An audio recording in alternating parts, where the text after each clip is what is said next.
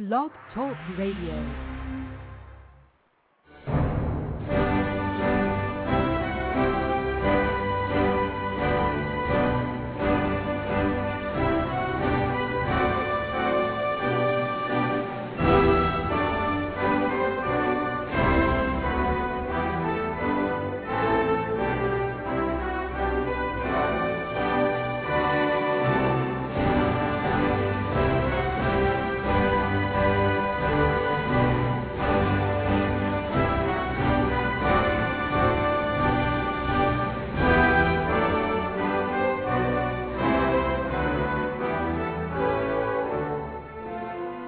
Meus amigos. Estamos aqui de volta. Como sempre, começamos esse programa invocando a Santíssima Virgem Maria, o Santo Padre Pio de Pietrelcina, para que roguem a Deus que nenhuma injustiça se cometa nesse programa. Queria lembrar a vocês o curso aqui em Colonial Heights, de 29 de setembro a 6 de outubro, ainda há até 4 de outubro, perdão, É, ainda há inscrições pelo telefone 041 3262 0100 ou 041 9974 4443. Também lembrar vocês que eu já que já está funcionando o meu novo site www.seminariodefilosofia.org, onde nós estamos aos poucos descarregando todo o material, os cursos que eu dei nos últimos 20 anos. São áudios, vídeos e apostilas. Quer dizer, quem não teve acesso a esse curso agora tem a chance, mediante uma, uma contribuição muito pequena, que é só para manutenção do site, pode ter acesso a tudo isso. Essa semana me chega aqui uma notícia im- impressionante que vocês podem ver no site www.lifesitenews, lifesitenews.com. É o seguinte, no Brasil morrem anualmente em média, 17 crianças de rubéola. Isso num país que tem 180 milhões de pessoas. E, né, ah, não, não, não, não morrem, não. Quer dizer, 17 crianças desaparecem, 17 casos de, de, de rubéola. E a rubéola é normalmente uma doença que causa apenas uma incomodidade e os sintomas desaparecem em poucos dias ou semanas. Apesar disso, o Ministério da Educação determinou a campanha de vacinação em massa que deve atingir 7 milhões de mulheres. Acontece o seguinte, que essa vacina, tudo indica que, tal como aconteceu em outros países, né, dentro dessa vacina está colocado um agente, uma substância esterilizante, de modo que isso é uma campanha de esterilização em massa disfarçada de campanha de vacinação contra uma doença que não é problema social nenhum. Temos aí mais uma realização desse palhaço desse vigarista filho da puta que é o ministro da Saúde, senhor José Gomes Temporão. Tá certo? Aquele mesmo, tá certo, que mente sobre estatística para justificar né, o aborto, dizendo que morrem né, milhares de mulheres, 50 mil mulheres, 60 mil mulheres por ano com abortos ilegais, quando na verdade morrem 7 ou 8 mulheres, total de 7 ou 8 mulheres. Quer dizer, também não é um problema social nenhum. Então, esse sujeito é especialista em resolver problemas sociais inexistentes, ou antes, em usá-los como pretexto para implantar as coisas que ele quer. Quer dizer, o aborto em massa, a esterilização em massa, e não quer que eu chame de filho da puta, quer que eu trate esse sujeito com respeito. Esse homem não merece respeito nenhum. Merece um cuspido na cara. Tá certo? Isso é um criminoso, isso é um bandido, isso é um vigarista. Né? Agora, também vocês podem se informar a respeito, também tem alguma coisa no site aqui, é, http dois pontos barra barra sem www notícias tracinho lepanto lepanto.blogspot.com lá também tem alguma notícia sobre isso, é uma matéria assinada pelo repórter americano Matthew Hoffman Matthew Cullinan Hoffman. E, ah, claro que essa lebre foi levantada não podia deixar de ser pelo nosso heróico amigo Júlio Severo muito bem. Agora, para vocês verem como a nossa mídia ultrapassa tudo, até as minhas expectativas, em matéria de vigarice, de mendacidade, de manipulação da opinião pública, Vejam esta notícia que foi distribuída pela Agência Estado. A Agência Estado, que foi publicado mais ou menos tal e qual em todos os jornais. Aqui, ONU diz que é hora de lidar com o passado na anistia. Aqui, peritos da ONU avaliam que é hora do Brasil lidar com o seu passado e rever a lei da anistia. Aspas, está mais que na hora do Brasil enfrentar esse assunto da anistia. Ah, alertou Jean Ziegler, perito da ONU, que nas últimas três décadas vem atuando como ativista em direitos humanos. A manutenção da lei, diz ele, corrói a lei moral do país. O perito cubano que atua pela ONU, Miguel Afonso Martínez, afirma que o tema do fim das leis de anistia dos desaparecidos ganha força na ONU. Ele presidiu nesta semana uma reunião do Comitê Consultivo de Direitos Humanos da ONU, um órgão que acabou de ser criado para pensar em inovações nessa área. E assim vai né, a notícia como se tudo isso fosse normal. Mas, um momento, o que é que o representante do governo mais assassino da América Latina está fazendo na Comissão de Direitos Humanos? Dizer, o que, é que esse cubano está fazendo lá? Tá é claro que o país dele jamais será investigado, tá embora seja o recordista de atentados contra os direitos humanos. Tá? Por outro lado, menciona-se esse senhor Jean Ziegler, dizendo que ele é um perito da ONU que nas últimas três décadas vem atuando como ativista em direitos humanos. Olha, o que o jornal deveria informar sobre esse Jean Ziegler é o seguinte: é que tão logo ele foi nomeado para essa comissão de direitos humanos, 20 países protestaram contra a nomeação dele, tá certo? por ele sendo um sujeito que tem trabalhado ativamente para ditadores como Muammar Gaddafi, né? Robert Mugabe e, e outros. Quer dizer, esse é o senhor Jean, Jean é, na verdade, é, Ziegler é um sobrenome alemão, mas como é, é suíço, pode ser Jean, pronunciar Jean Ziegler, né? Esse sujeito inventou o prêmio Muammar Gaddafi de Direitos Humanos. Só falta agora é o prêmio Robert Mugabe, né? o prêmio Fidel Castro de Direitos Humanos. Né? Então, a, quem são os personagens envolvidos na notícia é algo que o jornal não informa. Então você fica, fica pensando que se trata de pessoas, de técnicos puramente neutros, confiáveis, que estão aí dando uma lição de moral ao país. Quando você vai ver quem são os personagens, quer dizer, é um enviado do governo Fidel Castro e esse picareta desse Jean Ziegler, que trabalha para os ditadores mais sanguinários que tem no universo. Tá e que já é conhecido como tal no mundo inteiro. Se o leitor não sabe disso, ele vai interpretar a notícia de um jeito completamente diferente. Então você vê que isso aí realmente não é jornalismo, isso é uma manipulação. Agora, se fosse um caso isolado, quer dizer, é só esse jornal que está manipulando, isso é só manipulação de mídia, mas não é.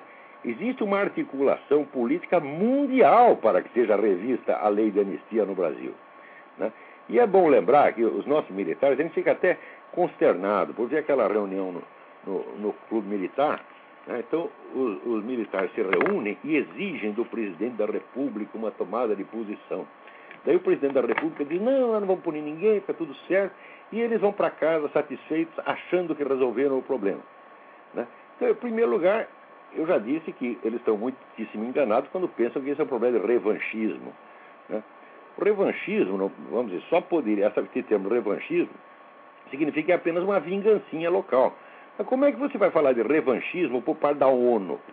A ONU foi perseguida pelo regime de 64, não tem revanchismo nenhum. Isso aí é uma estratégia mundial para submeter as Forças Armadas da América Latina tá às operações montadas por senhor Hugo Chávez, Fidel Castro, etc, etc. Isso vem direto da ONU, minha gente.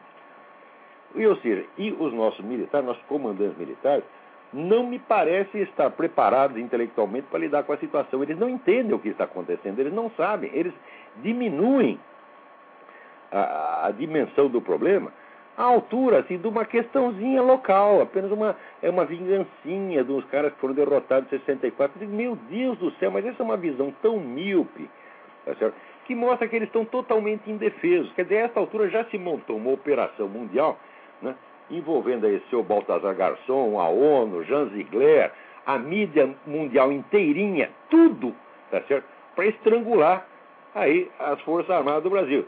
E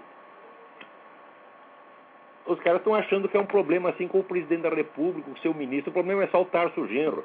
Eu digo, olha, se o Tarso Genro desaparecer, se ele virar antimatéria amanhã ou depois, Essa campanha não vai parar de jeito nenhum. Isso não dá para parar. Preste atenção, seus militares. Esta operação montada para subjugar vocês e colocá-los a serviço da esquerda revolucionária latino-americana não vai parar. Vocês não têm capacidade para parar isso, porque vocês não se articularam politicamente. Tá certo? No Brasil de hoje, só organizações de esquerda têm militância, só elas podem atuar. Tá certo? Vocês mesmo, Milico, quando vocês estavam no poder, quando os generais estavam no poder, vocês liquidaram de vez com a atividade política nesse país. Vocês acreditaram naquela besteira de tecnocracia e praticamente reduziram a atividade política né, a, a atividade, vamos dizer, de, de subscrever os decretos que os governos militares montaram. Graças a isso, desapareceu, não tem militância conservadora, não tem militância liberal, não tem mais. Outros que são culpados dessa situação são esses líderes empresariais. Porque no Brasil, qualquer sujeito que tem um pouquinho de dinheiro no bolso, que ele recebeu do pai dele, ele acha que ele sabe tudo, tá certo? E fala com você de cima, né? Então, esses camaradas, eles conseguiram reduzir a defesa do, das perspectivas liberais e conservadoras a uma argumentação econômica. Argumentação, vamos dizer, argumentação em favor da economia de mercado. Eles são ajudados nisso por essas ONGs conservadoras americanas que também não entendendo o que se passa no Brasil e na América Latina, dão dinheiro para picareta fazer propaganda da economia de mercado aí. Fala, olha, mas o que está em questão no momento não é economia de mercado ou economia estatista. O plano socialista mundial agora não é estatizar a economia, é deixar a economia de mercado funcionando enquanto eles concentram nas suas mãos todas as fontes de poder político e de atuação publicitária e cultural, exatamente o que está acontecendo. Eles não vão tocar na economia de mercado pelas próximas três ou quatro ou cinco décadas, enquanto não estiverem com o poder na mão. Por quê? Eles entenderam que na Rússia e na China houve um erro estratégico, porque Karl Marx dizia, Karl Marx ensinava que a estatização dos meios de produção é um processo lento que pode se prolongar por décadas ou séculos. E tanto na China quanto na Rússia, eles se apressaram a estatizar toda a economia e afundaram com o negócio. Tá certo? Então, agora eles voltaram, a, a esquerda mundial voltou à ortodoxia marxista e entendeu que a economia de mercado tem de continuar funcionando enquanto está se desenrolando a tomada do poder, a, vamos dizer, a tomada do controle total dos meios de atuação política e social pelos comunistas. Então, quando você fica defendendo a economia de mercado, você fica defendendo algo que ninguém está atacando. Enquanto isso, as, os pontos que estão sendo atacados, que é o controle da opinião pública, tá certo? A destruição dos valores culturais, morais, etc. Tudo isso vocês não ligam. Por quê? Porque não afeta o seu bolso. E vocês, empresários, vocês são os filhos da puta, vocês só pensam em dinheiro. Vocês acham que o dinheiro move o mundo. Dinheiro não move o colo. Você acha que o dinheiro move o mundo? Então faz o seguinte, sai na rua e chega um, dizer, um, um, um moleque aí, ladrãozinho de rua, encosta um levão na sua cara, você tem mais dinheiro que ele. Quero ver se você controla ele ou ele controla você. Quer dizer, com uma porra de uma, de uma bala de revólver, tá certo? Que custa dois reais, ele controla toda a sua fortuna. Agora, pessoas que estão acostumadas com uma situação normal, de ordem, paz e prosperidade, nesta situação, o dinheiro constitui algum poder. Numa situação, vamos dizer, de violência, de crise e tal, o dinheiro não é mais poder. O único poder que existe é o da agressão armada ou da pressão política. Ora, vocês não têm nem armas nem capacidade de pressão política. Vocês, empresários, estão de joelhos. Qualquer agentezinho da CUT ou do MST põe vocês de joelho com todo o dinheiro que você tem. Vocês são os fracotes, vocês não são de nada. Então você veja, as pessoas teriam obrigação de reagir a isso. Os militares estão pensando em termos de 30 ou 40 anos atrás, como se estivesse lidando com um probleminha de revanchismo, enquanto há uma operação mundial montada para estrangulá-los.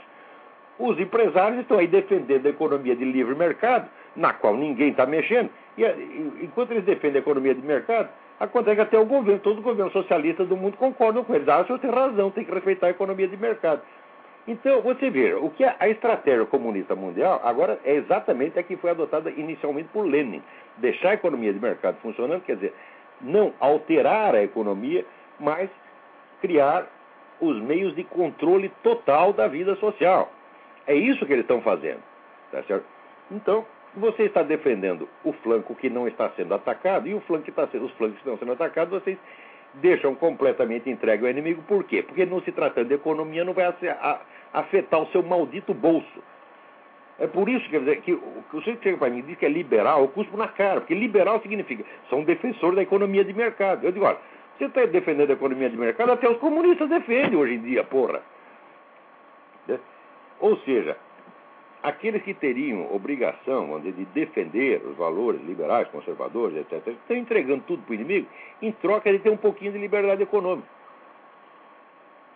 Então, dizer, é, eles no fim acabam sendo instrumentos da estratégia gramsciana. Por quê? A estratégia gramsciana é a tal da revolução passiva, onde só um lado age, o outro lado é levado a reboque. Ora, vocês veem que todas as iniciativas aparentemente liberais, conservadoras e antipetistas que apareceram nos últimos anos, como esse movimento francês e outras coisas desse tipo, todas dizem que são apolíticas.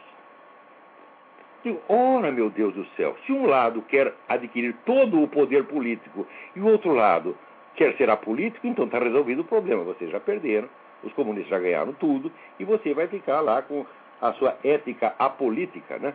Tomando na cabeça, sendo preso, sendo humilhado, como aconteceu com esse tal de Daniel Dantas.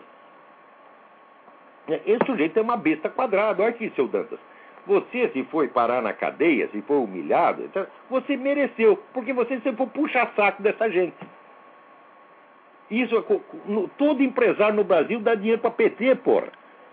Todo ele faz isso, achando, olha que gente idiota, meu Deus. Gente que não estuda a história do comunismo e, e, e é idiota o bastante para achar que o comunismo acabou, tá certo? E que não precisa se preocupar com isso. Então, acredita que o que todo mundo, como ele só vive querendo dinheiro, todo mundo também só quer dinheiro. O comunista não quer dinheiro, meu Deus. O comunista quer poder. Poder é muito mais do que dinheiro. Você está entendendo? Para que, que o sujeito precisa ter dinheiro se tem um monte de idiota como você fazendo dinheiro para ele? Entendeu? Então, o comunista despreza aquele que, que só pensa em dinheiro. E quando um desses idiotas pensa que vai poder suborná-lo, ele aceita o suborno e em seguida ele mata o cara ou põe na cadeia, como fizeram com você, porra. Comunista não é subornável, porque o que ele está querendo você não pode dar para ele. Ele vai tomar de você. E, aliás, já tomou. O empresariado brasileiro não tem poder político nenhum, não tem sequer poder de negociação, ele vive da caridade, tá certo? Do Lula. Quando acontece qualquer coisa, eles vão pedir socorro para quem? Para o Lula. Vão pedir socorro para o bandido, né? Daí o Lula passa a mão na cabeça e diz: Não, acalma, não vai acontecer nada, nós reconhecemos a importância da economia de mercado. Pô, no dia seguinte prende três ou quatro empresários. Enquanto isso, também a atividade empresarial está sendo criminalizada em todo, toda a rede de ensino brasileiro. Você ser empresário, eh, de acordo com o que se ensina nas nossas escolas, ser empresário é pior que ser narcotraficante, assassino, estuprador, estuprador sequestrador, etc, etc. E esses idiotas que têm escolas particulares, tá certo? como esse pessoal do sistema sistema COC, sistema hard COC, tá certo? eles deixam que os professores, que eles mesmo pagam, entrem na sala de aula para dizer que empresário é ladrão, empresário vive da miséria ali. Quer dizer, está falando do próprio dono da escola, e o dono da escola, como está ganhando dinheiro, ele acha que isso não tem problema. Então, o destino de todos vocês, bicho, é a morte, é a liquidação. Vocês estão liquidados. E vocês oficiais das nossas Forças Armadas, vocês também estão liquidados porque vocês estão abaixo do problema, vocês não estão entendendo a gravidade do problema e vocês são orgulhosos, bestas. Um que tem cinco ou seis divisas na, no, no, ombro e tem, tem não sei quantas estrelas, e o outro que tem um saldo bancário, vocês se fazem superior a quem vem estudando o assunto há 40 anos. Eu estou com o saco cheio de ver empresário e general, tá certo? Falar de coisa que não entende. Quer dizer, essa sua empate, essa sua soberba será punida. Vocês vão ser esmagados por esses inimigos que vocês não conhecem, que vocês não estudam, tá certo? E serão esmagados porque vocês não ouvem o bom conselho. Vocês aqui, todo esse empresariado, esses generais todos, esse Daniel Dantas, essa gente toda, tá quem é que está aqui sentado dentro da minha mesa? Perguntando, ó oh, professor, o que, que é para fazer? E devia fazer exatamente o que eu lhes digo para fazer. Como não querem fazer isso, como são orgulhosos, vão todos se ferrar.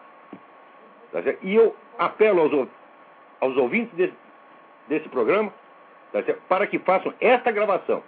Chegar a líderes empresariais, chegar a líderes políticos, chegar a líderes militares, eles têm que ouvir isso. O desprezo brasileiro pelo conhecimento, tá certo? Tem um preço, e esse preço vai ser pago agora. Ora, você vê a que ponto chega a estupidez brasileira. Amigos meus me mandam um artigo do professor Oliveiros S. Ferreira, né, mostrando que agora, dizer, a ordem constitucional já está acabando, já, já está tudo pela hora da morte, etc, etc. Ora, e todos dizendo, olha, mas que artigo brilhante. Olha, eu gosto muito do professor Oliveiros, acho um homem inteligente, mas aqui está totalmente desatualizado, porque este homem, há sete, oito anos atrás, ele dizia para mim, não, você está exagerando nesse negócio de gramscismo, eles não têm esse poder todo. Agora que já está o fato consumado, ele, ele reconhece, mas olha, reconhecer o fato consumado não é a tarefa do cientista, do estudioso, é a tarefa do repórter de jornal. O estudioso tem que conhecer as correntes profundas do acontecer histórico e entender o que vai acontecer em seguida, para onde a corrente está indo. É para isso que ele existe. Pois imagina, você está lá fazendo navegação fluvial, né? Então tem que ter um navegador que conheça o mapa e diga, olha meu filho, ali para dentro tem uma cachoeira. Tá certo? É melhor a gente parar, parar o barco aqui e ir por terra. Né? Isso aí é o que o navegador faz. Agora, se o barco já chegou na cachoeira, já está caindo, o sujeito avisa, ó, está caindo. E diz, ah, mas que diagnóstico brilhante. Diagnóstico brilhante é o meu, seus idiotas. Eu sou o único cientista político que existe no Brasil. O resto é tudo amador e charlatão. Não entendem nada. Os líderes dos partidos de direita não entendem nada de política. Esse é o Bornhauser não entende nada de política. Esse é Maluf não entende nada de política. Magalhães não entendia nada de política, porra. Quando é que vocês vão entender isso? Não se entende de um assunto que não se estuda. É impossível. Só Deus sabe as coisas sem estudar. Agora, os meus 40 anos de estudo parece que valem nada perto da opinião de qualquer general que só lê o jornal e que acredita em Folha de São Paulo e se deixa guiar pela mídia para tomar suas decisões e acredita que está lidando com um problema de revanchismo local, quando eu estou mostrando que há uma operação mundial montada para subjugar as Forças Armadas latino-americanas, como se fez na Argentina, que as Forças Armadas foram derrotadas e humilhadas por movimentos políticos. E vai acontecer o mesmo para vocês. Se vocês não acordarem agora, agora já é tarde até para acordar. Quer dizer, é a teimosia, a obstinação desses burros é uma coisa assim que me deixa, sabe, antes me deixar consternado, agora já começa a ficar brabo. Não é possível mais ter paciência com esses camaradas. Ora, todos os diagnósticos que eu venho fazendo há 15 anos foram todos acertados. Todos esses idiotas diziam que aconteceu outra coisa.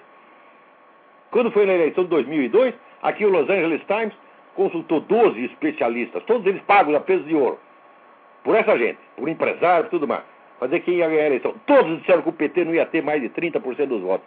Eu escrevi, não apenas a vitória do PT é certa, como ela é absolutamente inevitável. E foi exatamente o que aconteceu. Agora digo para vocês, o total domínio do Brasil pelo comunismo é não apenas certo, como absolutamente inevitável. Não há mais como pará-lo. O que há é a condição de você montar uma possível resistência para depois que isso venha a acontecer. Para você não ser totalmente estrangulado. E tem, ainda também vale a pena dar esse aviso para que aqueles que ainda têm a ilusão, tá certo, de poder viver no Brasil como cidadãos livres, aproveitem para sair enquanto ainda tem um pouquinho de liberdade. Porque isso vai acabar. Note bem o que aconteceu nesse caso, por exemplo, da Raposa Serra do Sol.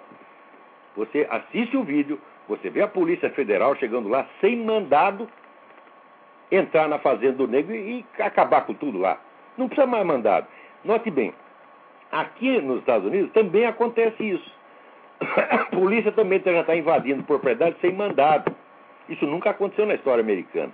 Está acontecendo com estranha simultaneidade nos Estados Unidos e no Brasil, em ambos os casos, para obedecer ordens da ONU.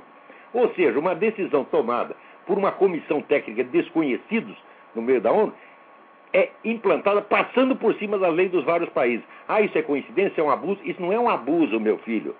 Isso é um plano.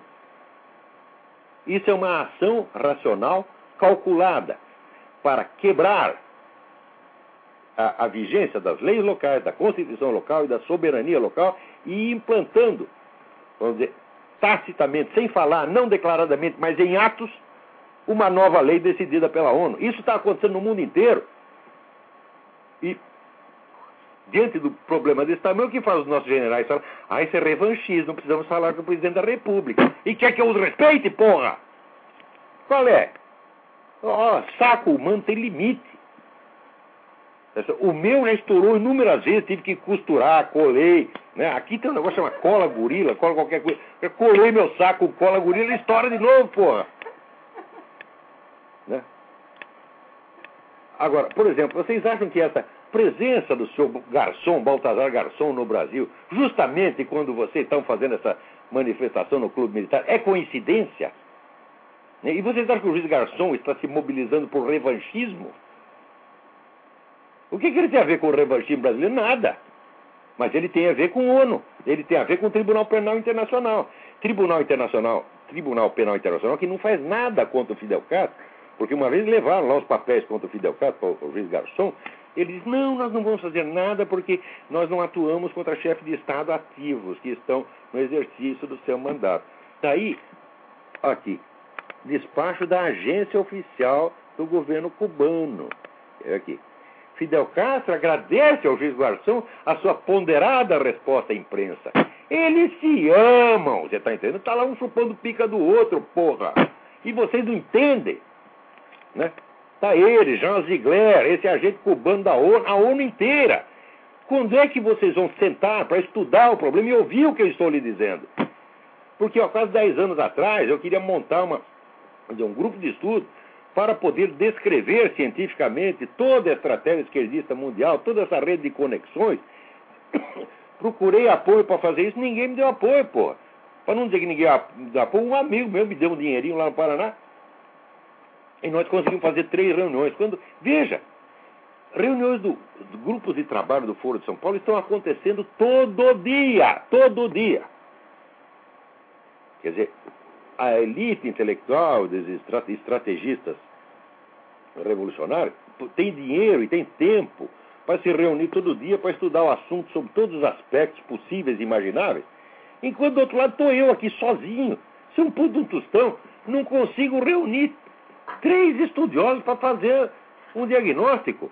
E vocês vão gastando dinheiro com essa bobajada de defesa do livre mercado montam institutos, fazem assembleias, né? Tá, tudo para fazer propaganda do livre mercado. Ora, ninguém está fazendo nada contra o livre mercado, meu Deus do céu.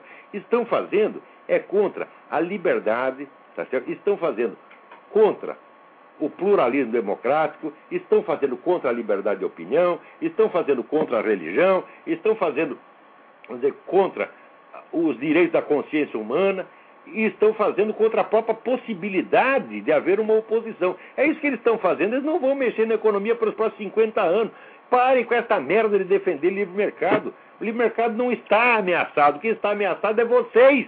A sua vida está muito mais ameaçada do que o livre mercado, porra. Né? Agora, os caras se interessam por livre mercado porque só pensam em dinheiro, então somos idiotas. Olha, quer ver essa articulação como é? Enquanto vocês estão aí achando que, ah, vamos falar com o Lula, porque o Tarso Genro né, abusou. Quer dizer, você acha que é um abuso momentâneo de uma pessoa chamada Tarso Genro. Enquanto isso, olha aqui. Formou-se uma imensa comissão internacional, encabeçada aqui pela CUT brasileira, né? Olha aqui.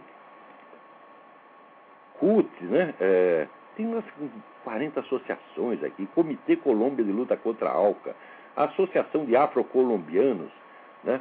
É, tudo quanto não presta, toda essa putada comunista está aqui formando agora uma comissão interna, imensa comissão internacional, cheia de dinheiro, tá certo? Para denunciar ao Parlamento Europeu os crimes cometidos por quem? Pelo presidente Álvaro, Álvaro Uribe. Crime. O crime dele é perseguir as Farc, matar os, os guerreiros das Farc. Então, agora, isso é crime.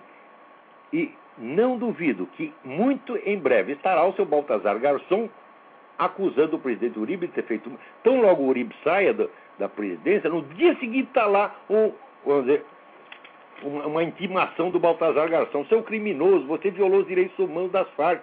Você não deixou os caras traficarem, você matou os caras só porque eles estavam atirando em, em colombiano, porra. Tá certo? Então fazer a mesma coisa que fizeram Pinochet. Pinochet não fez nada mais do que matar quem estava matando os outros. Porque o governo da Unidade Popular já tinha matado mil pessoas. Agora, para parar esse avanço do comunismo lá, teve que fazer violência e eles mataram então 3 mil. É claro que o lado que ganha, ganha por quê? Porque matou mais gente, por definição. Que nem no Brasil. Né? Os comunistas mataram 200 pessoas, o governo matou 300 e pouco. Então o governo ganhou. Se fosse o contrário, seria a esquerda que ia ganhar. No Chile é a mesma coisa. Os comunistas mataram mil, os outros mataram três mil. Por isso que eles ganharam. Então, esse é o único crime. Quer dizer, você ganhou a briga. Esse é o crime. Não pode ganhar a briga. Agora, quando é a esquerda que ganha, nunca, nunca, nunca, nunca os seus crimes são investigados. Nunca. Houve interna... Eh, eh, algum tribunal internacional para punir a KGB? Houve algum tribunal internacional para punir o governo, o governo do, do comunista na, na Hungria, na Alemanha Oriental, na Polônia, nada, nada, nada. Nem se fala mais disso. O que as pessoas fazem é fazer de conta que tudo isso acabou porque ah, o comunismo está superado e não queremos reabrir feridas. Esta também é uma atitude. Mas, veja, veja aqui, você veja, a burrice da pessoa me deixa assim, puta merda. É, é, é revoltante, é revoltante. Que a revista Veja, fazer uma notícia aqui, reportagem, denunciando a pregação comunista nas escolas. Mas veja em que termos. Muitos professores e seus compêndios enxergam o mundo de hoje como ele era no tempo dos tílbures. Com a justificativa de incentivar a cidadania, incutem ideologias anacrônicas nos alunos. Ou seja, né, o comunismo está superado, o comunismo já acabou, mas infelizmente no Brasil, tá certo? Eles ainda continuam falando disso. E olha, essa visão é totalmente falsa. O movimento comunista nunca foi tão poderoso no mundo inteiro como ele é hoje. Isso aí vocês leiam o livro do Jean-François Revel, La Grande Parada, que foi escrito no final da década de 90, mostrando isso. O comunismo acabou no começo dos anos 90, mas agora no final da década ele está muito mais poderoso que nunca esteve. Está falando da Europa, não é do Brasil. Agora, o, como o comunismo atua com novas fachadas, como o Tribunal Penal Internacional, etc., etc., dá a impressão que nós já estamos vivendo num mundo pós-comunista, que o comunismo acabou, e que o comunismo é ideologia arcaica. Agora, a mesma. A mesma é, olha aqui, estamos no século XXI, o comunismo destruiu a si próprio. É embaraçoso que o marxismo, o leninismo sobreviva apenas em Cuba, na Coreia do Norte, nas salas de aula da escola brasileira. O que, que é isso, porra? O sistema universitário aqui nos Estados Unidos, metade dele é marxista. Da onde você acha que está saindo essa popularidade do Obama? É que no Brasil o pessoal fala, ah, o comunismo acabou e tal, mas nos Estados Unidos nós vamos eleger o Obama.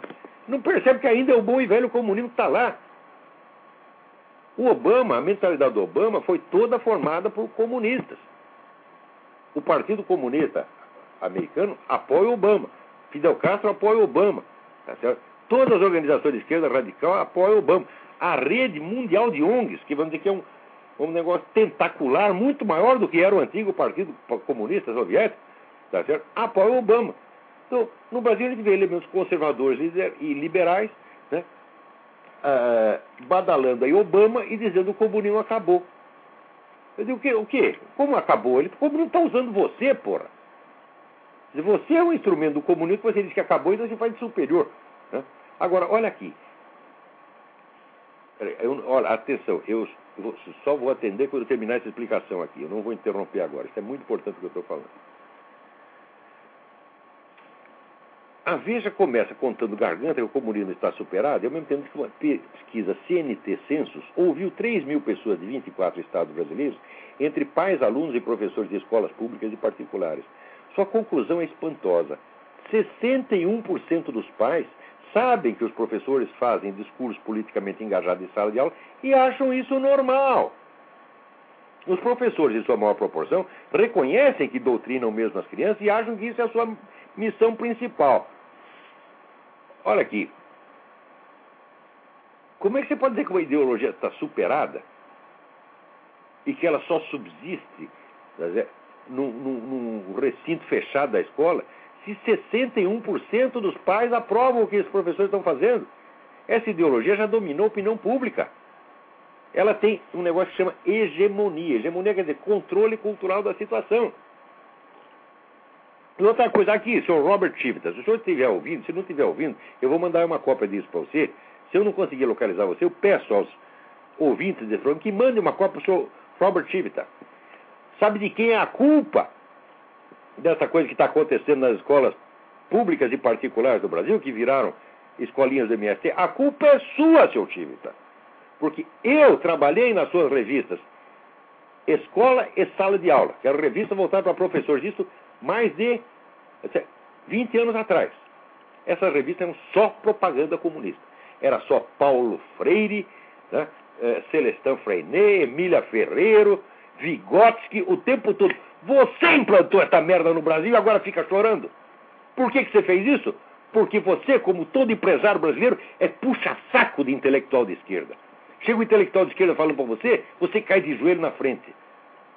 Porque ele sabe um pouquinho mais do que você e você tem medo dele. Agora, se chega alguém falando a verdade, baseado em estudo sério, aí você se faz importante. Né? Acho que quem sabe é você. Você não sabe nada, rapaz. Então, antes de denunciar a pregação comunista na escola, de, denuncie a pregação comunista nas suas revistas, principalmente as revistas voltadas a professor. Revista Sala de Aula, na qual eu trabalhei, as únicas matérias que não tinham nessa revista, que não tinham viés comunista eram as minhas. As únicas. Né? E a única matéria da qual eu vi você reclamar alguma coisa foi uma matéria minha. Que porra. Né? Agora, e no próprio livro Jardim das Aflições, eu mencionei, por exemplo, o viés que presidiu né, a edição da série Os Pensadores, recortando a história da filosofia universal conforme convinha aqueles comunistas da USP. Quem pagou para eles fazerem isso foi você. Você, Robert Chivas, você entregou isso para um vigarista, charlatão chamado José Américo Mota Peçanha, que era uma besta quadrada. O José Américo Mota Peçanha não aguentaria dois minutos de discussão comigo. Ele não entendia nada de filosofia, era uma besta quadrada, só tinha ilusão na cabeça, tá certo? Você entrega para ele fazer isso aí, enche os caras de dinheiro.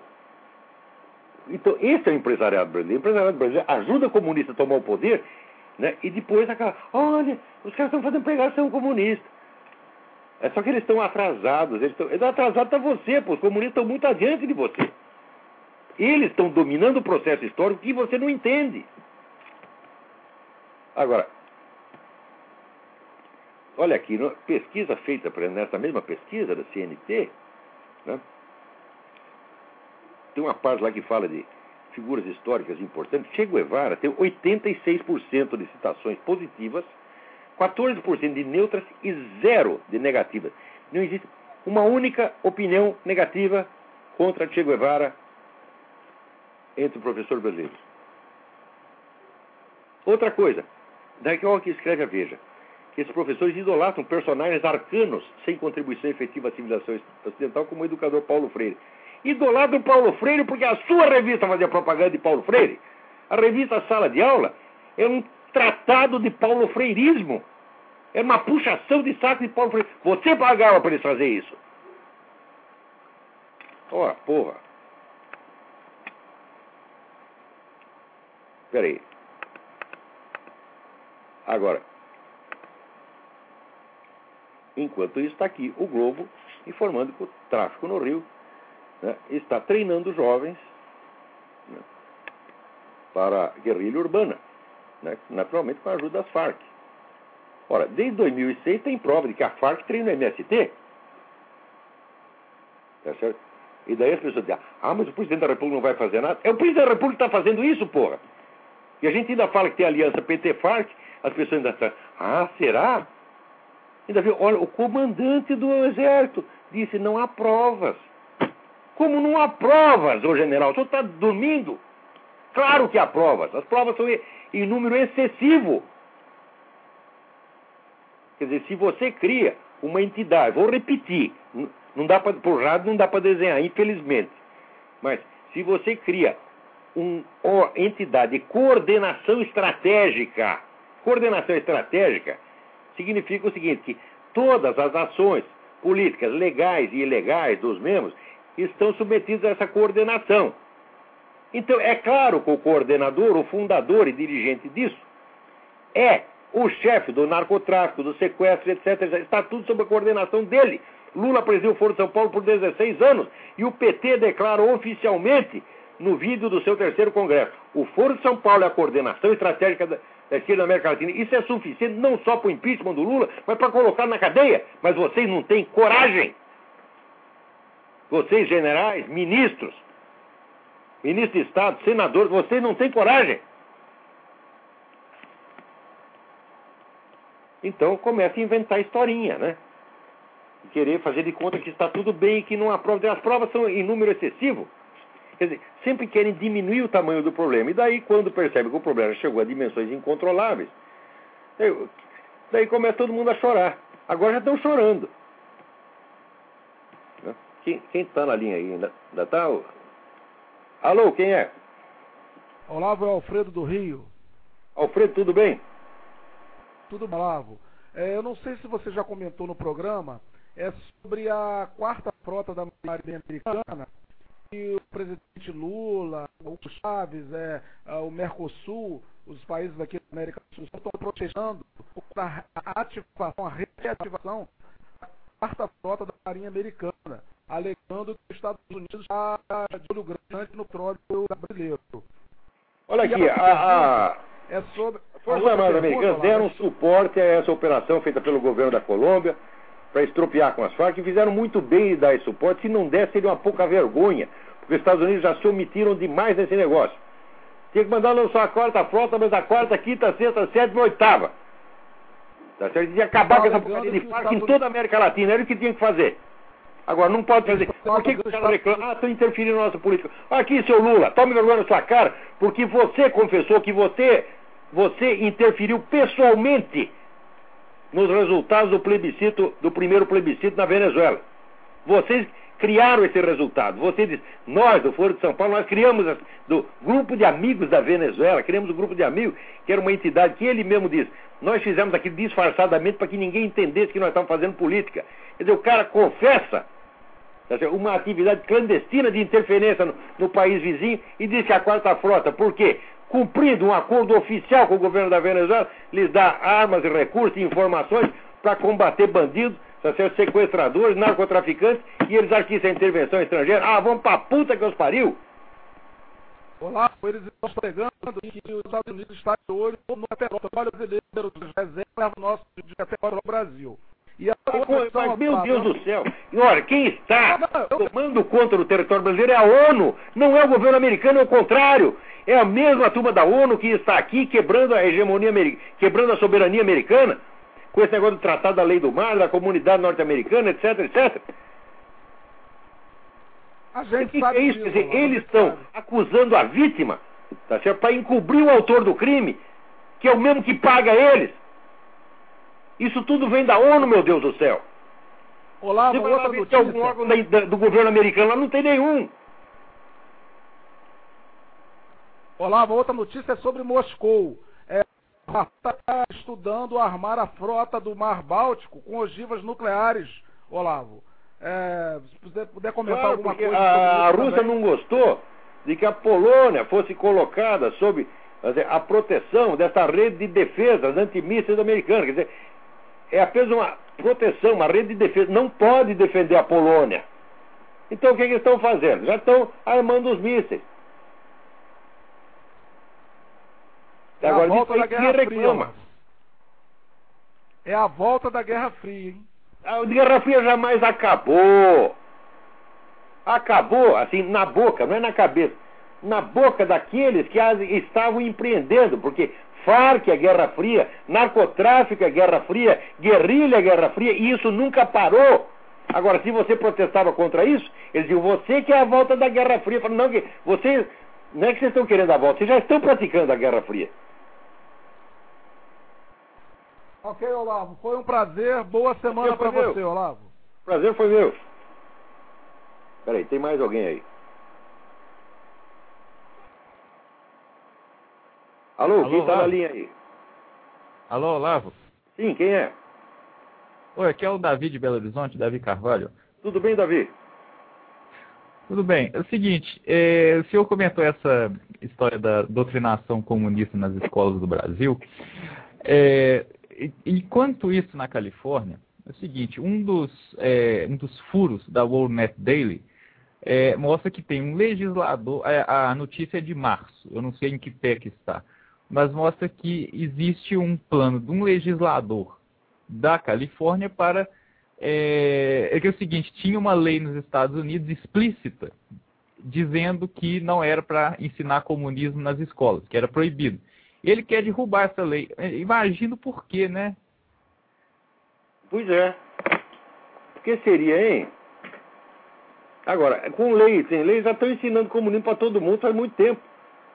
Aconteceu, vamos dizer, que aquele, aquele, o que aconteceu nesse país aqui na década de 60 foi o seguinte, que a pretexto, vamos dizer, de movimento de juventude, direitos civis, etc, etc, os caras implantaram aqui uma cultura baseada inteiramente no conteúdo da propaganda anti-americana soviética. Tudo que a União Soviética queria que as pessoas acreditassem foi aqui subscrito por intelectuais locais e repassado à mídia, à criança, agora todo mundo acredita nisso. E o pessoal conservador se acostumou a ficar o quê? Apolítico. Porque se na década de 60 tivesse punido aqueles caras que iam puxar o saco do, Vietnã do Norte, a coisa não, não teria chegado nisso. Se tivesse botado aquela filha da puta da Jane Fonda na cadeia, não teria acontecido nada disso. Agora, chegou a um ponto em que, você veja, atualmente, o cinismo desses camaradas que vão ocupando espaço, ocupando espaço, chegou a tal ponto que eles querem eleger o Obama independentemente do Obama precisar provar que é cidadão americano. Eles querem mesmo quebrar a espinha dorsal do povo, fazer com que eles votem num cidadão indonésio, e depois, quando se prova que é indonésio, eles vão dizer: ah, não tem importância, agora já está eleito, fica assim mesmo. É exatamente como aqueles casos das invasões sem mandato é a violação sistemática e deliberada da lei para quebrar a espinha do povo. Isso tudo planejado por, por esses grupos globalistas, Jorge Soros, Rockefeller, a turma da ONU. Esses caras que estão fazendo tudo. E daí quando acontece qualquer coisa, tem qualquer coisa ruim em qualquer país, pessoal joga a culpa, porque nos Estados Unidos, que é somente um dos, um dos países que também estão sendo vítimas disso. E disso aí, acuso muitos oficiais brasileiros, acuso o seu Ferola, acuso o seu Ivan Frota, vocês trabalham para os comunistas. Vocês mentem. Vocês mentem, eh, jogando toda a culpa das ações da ONU e da esquerda internacional nos Estados Unidos. E vocês sabem que estão fazendo isso. Vocês não prestam. Todo aquele pessoal, os milicos que escreviam para aquele jornalzinho de merda do Rio de Janeiro chamado Monitor Mercantil. Inclusive o falecido general Meira Matos tem muita culpa disso. É um grande amigo meu, eu gostava muito dele. Mas ele caiu nessa história que não patinha, ele já estava muito velho também. Né? Velho, a gente não pode exigir que tenha muita lucidez, tá, né? Então, vem essa história que não, agora não é mais, não tem mais o conflito leste-oeste, acabou a Guerra Fria, agora é norte e sul, agora é países ricos contra países pobres. Que conversa mole, meu Deus do céu. Era exato, isso era tudo a propaganda comunista. A KGB botava essas coisas para circular. Na, no terceiro mundo, um monte de idiota repetia isso sem averiguar a fonte, sem, sem investigar o que estava se passando. Tá? E todo mundo falando grosso, baseado no quê? Nos seus títulos como esse seu Luiz Felipe de Alencastre. Eu sou professor da Sorbonne. Você é um bosta, Luiz Felipe. Ou general, eu sou general, não sei o que. Você é outro bosta. Vocês são criança. Comparado comigo, compara os seus estudos com os meus, vocês perto de mim são crianças. Vocês tinham que sentar na minha escolinha e perguntar, professor, o que é para fazer? É isso que vocês têm que fazer. Quando é que vou aprender isso, meu saco? Não é para eu me fazer de bacana, não. Ser bacana no Brasil é fácil. Ser o mais culto do Brasil é fácil. Porque só tem analfabeto. Essa é uma grande merda. Né? Vê, olha, ah, a pessoa fala, ah, você é o maior filósofo brasileiro. Eu digo, ó, você vê como a situação está ruim. Se o melhor sou eu, é porque está tudo fodido. Mas a verdade é essa. Agora, pega o último, que ainda tem estudo, que ainda tem compreensão da coisa, em vez de aproveitar a presença do sujeito e aprender com ele, não, começa a se fazer de importante. Seu Robert Tive está se fazendo importante. O pessoal, vamos dizer, empresarial, líderes empresariais, todos se fazendo importantes. Dizendo, não, nós temos que fazer um movimento apolítico. O que, que é isso? Onde é que vocês estão chamando a morte? Vocês estão sendo dirigidos pelo desejo de morrer. Esse autoenfraquecimento progressivo, esse acovardamento mórbido. Onde é que vai parar isso, meu Deus do céu? É claro que eu não vou ficar torcendo os comunistas, mas qualquer mal que eles fizerem para vocês é merecido.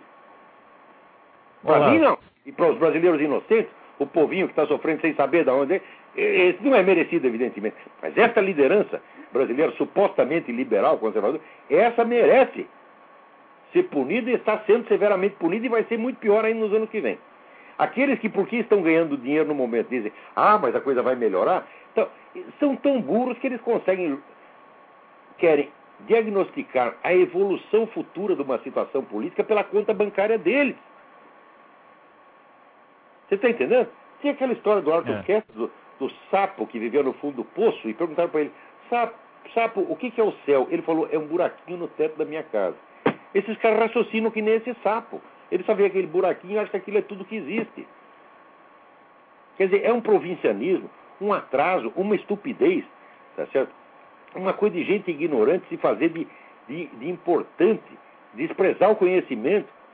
É um conhecimento salvador. Às vezes, estão oferecendo, ah, que desgraçado, esta é a tua chance de sobrevivência, eu estou entregando na tua mão, de graça, não estou cobrando nada. Vou contar uma história para vocês. Uma vez chegou um líder do ex-PFL, me ofereceu um dinheiro para escrever cinco artigos em favor do PFL. Eu respondi para o sujeito, eu vou escrever em favor do PFL porque o PFL é minoritário e está sendo oprimido. O senhor não vai me pagar um tostão.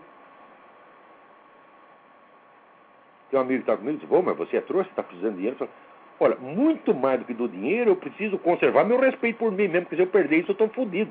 Então pega o seu dinheiro e fica no cu. É, mas é assim que se faz política no Brasil, com essa coisinha de suborninho, essas coisas de político do interior, meu Deus do céu. E acha que pode até subornar comunista. Eu digo, comunista quer muito mais do que dinheiro, ele quer o seu dinheiro, as suas propriedades, a sua vida, a sua obediência, a sua fidelidade, a sua submissão. Ele quer tudo isso. Você acha que vai trocar tudo isso por, sei lá, um milhão, dois milhões, cem milhões? Não, isso vale muito mais do que isso, porra. Para quem quer tudo, você não vai contentar o sujeito oferecendo um pedacinho. Mas empresário no Brasil é isso. O cara só acredita que existe. O brasileiro não é capitalista, é dinheirista, porra. E pior é que ele acha que os outros estão tudo assim. o brasileiro é tão burro que ele não é capaz de entender o que se passa na cabeça, por exemplo, do empresário americano. Não, não passa na cabeça, eles não entendem. Aqui, os, os empresários americanos, eles enchem de dinheiro fundações que não vão lá só para fazer defesa do livre mercado, assim, que vão estudar a história americana, vão defender os valores americanos tradicionais, vão estudar o cristianismo, etc. Não são coisas do interesse imediato. E os caras que soltam dinheiro a rodo para essa fundação. Agora, no Brasil, se quiser fazer uma fundação séria, ah, não sai. Não sai. Não sai dinheiro, mas de jeito nenhum. Não sai dinheiro, estou falando para você. Eu não pedi dinheiro para uma fundação, pedi dinheiro para uma pesquisa. É uma pesquisa grande, que é o negócio do viés, viés esquerdista na mídia. Pedi dinheiro para todo empresariado, ninguém quis. Isso 12 anos atrás. Se tivesse feito essa pesquisa, ela por si teria mudado o curso dos acontecimentos. Mas na época tinha tanta gente importante, inclusive o senhor Oliveiros, disse, ah, você está exagerando, eles não têm todo o poder assim. Então, mas do quê? Você estudou a quantidade de poder, você estudou a conexão das organizações, você estudou a quantidade de militantes que tem, a preparação que está sendo dada para esses militantes, por um lado, e o outro lado sem nenhum militante. Você estudou? Não, então cala a boca, burro. Então, o problema do Brasil não é comunismo, não. O problema do Brasil é empáfia de ignorante. Uma vez eu conheci um indiano que morava no Brasil, um engenheiro indiano, ele dizia o problema do Brasil é o pseudo-intelectual. Batata. Batata. Agora, seu Tivita, Robert Tivita, pseudo-intelectual, dá palpite no que não conhece. Ele que dá essa orientação para a revista e ele que empregou todos aqueles comunistas para fazer propaganda comunista nas revistas dele. E fica dizendo que fazem nas escolas? Não! Muito antes de chegar na escola, chegou na sua revista. E através da sua revista chegou lá. A sua revista deu legitimidade a Paulo Freire, deu legitimidade a Emília Ferreiro, deu legitimidade a Vidgotti, que é essa porcariada toda que envenenou a cabeça dos nossos professores. Outra coisa, aguardem e vocês verão no site aristoi, aristoi.org ou .com? Ponto, ah, não sei ponto ou mas aristoi. Vai sair uma entrevista de um pedagogo lá, que é um negócio da rasa quarteirão. Não vou dar o nome do cidadão por enquanto. O cidadão mostra ali Quando diz que a escola no Brasil não é que ela não prepara as pessoas, não é que ela põe ideia comunista na cabeça dos caras, não é que ela privilegia mais a socialização do que a formação intelectual. Não, é que ela induz ao banditismo. A escola é um dos grandes fatores de criação do banditismo no Brasil. Como eu já dizia, no tempo do artigo Bandidos e Letrados, eu já dizia isso. isso essa indução ao banditismo começou na cultura letrada, no cinema, nos livros, etc. Passou para a educação universitária, chegou na educação de criança. Então já existe uma correlação provada entre tempo de permanência na escola e aumento do banditismo. Esses ministros da educação, todos os últimos 20 anos, todos estão na cadeia, são todos criminosos. Não é uma maneira de dizer não. Por quê? A esquerda se usa a escola para induzir as crianças ao banditismo, não é por coincidência ou por incompetência, é porque aprenderam em Herbert Marcuse, nos anos 60, que a classe revolucionária é constituída pelos marginais. Então é preciso incentivar o banditismo e a marginalidade. Isso tudo é um processo consciente e deliberado. Não da parte de todos os seus agentes, é claro, a maioria, como sempre, é inocente e útil, é idiota. Mas dizer que os ministros da educação não sabem disso? Aqui, senhor Fernando Haddad, o senhor não sabe disso? O senhor não leu Herbert, Marcuse? O senhor não quer a Revolução Latino-Americana? Claro que quer. Então, o problema da educação brasileira não é um problema de incompetência, é um problema de excessiva competência na prática planejada e deliberada do mal.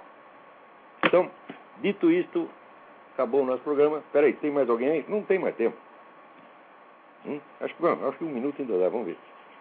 Alô, quem está na linha? Alô? Ah, alô? Eu não sei Sim, se é tá- comigo. Tá, é?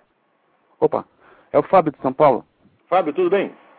Opa, é, eu queria é, saber, acho que ainda dentro, dentro desse assunto, Olavo, se você sabe se tem um, um plano desse governo mundial para uma redução populacional é, da terra, do, do, do, É claro, este plano de, de, diminuição populacional, redução populacional, eles nunca desistiram disso, eles fazem esforços constantes para isso, o movimento de aborto é ligado a isso, o movimento gay é ligado a isso, e essa coisa da vacinação inventada contra a rubéola, quer dizer, imagina uma doença que afeta 17 pessoas por ano num país de 180 milhões de habitantes. Precisa fazer uma campanha de vacinação que vai afetar 7 milhões de mulheres?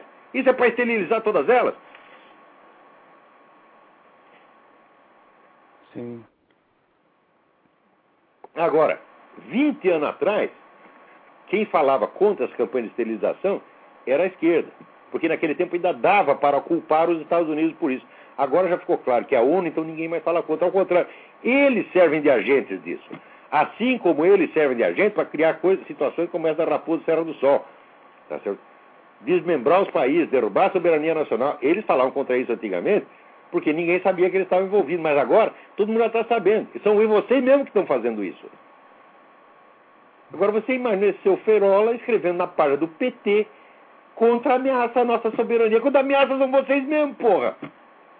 Quem é que está lá invadindo as fazendas, dos, expulsando os fazendeiros para dar terra para os índios?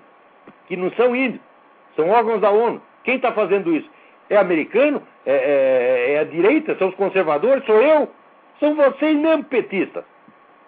Petista, comunista, socialista, anarquista, filha da puta. O que vocês são?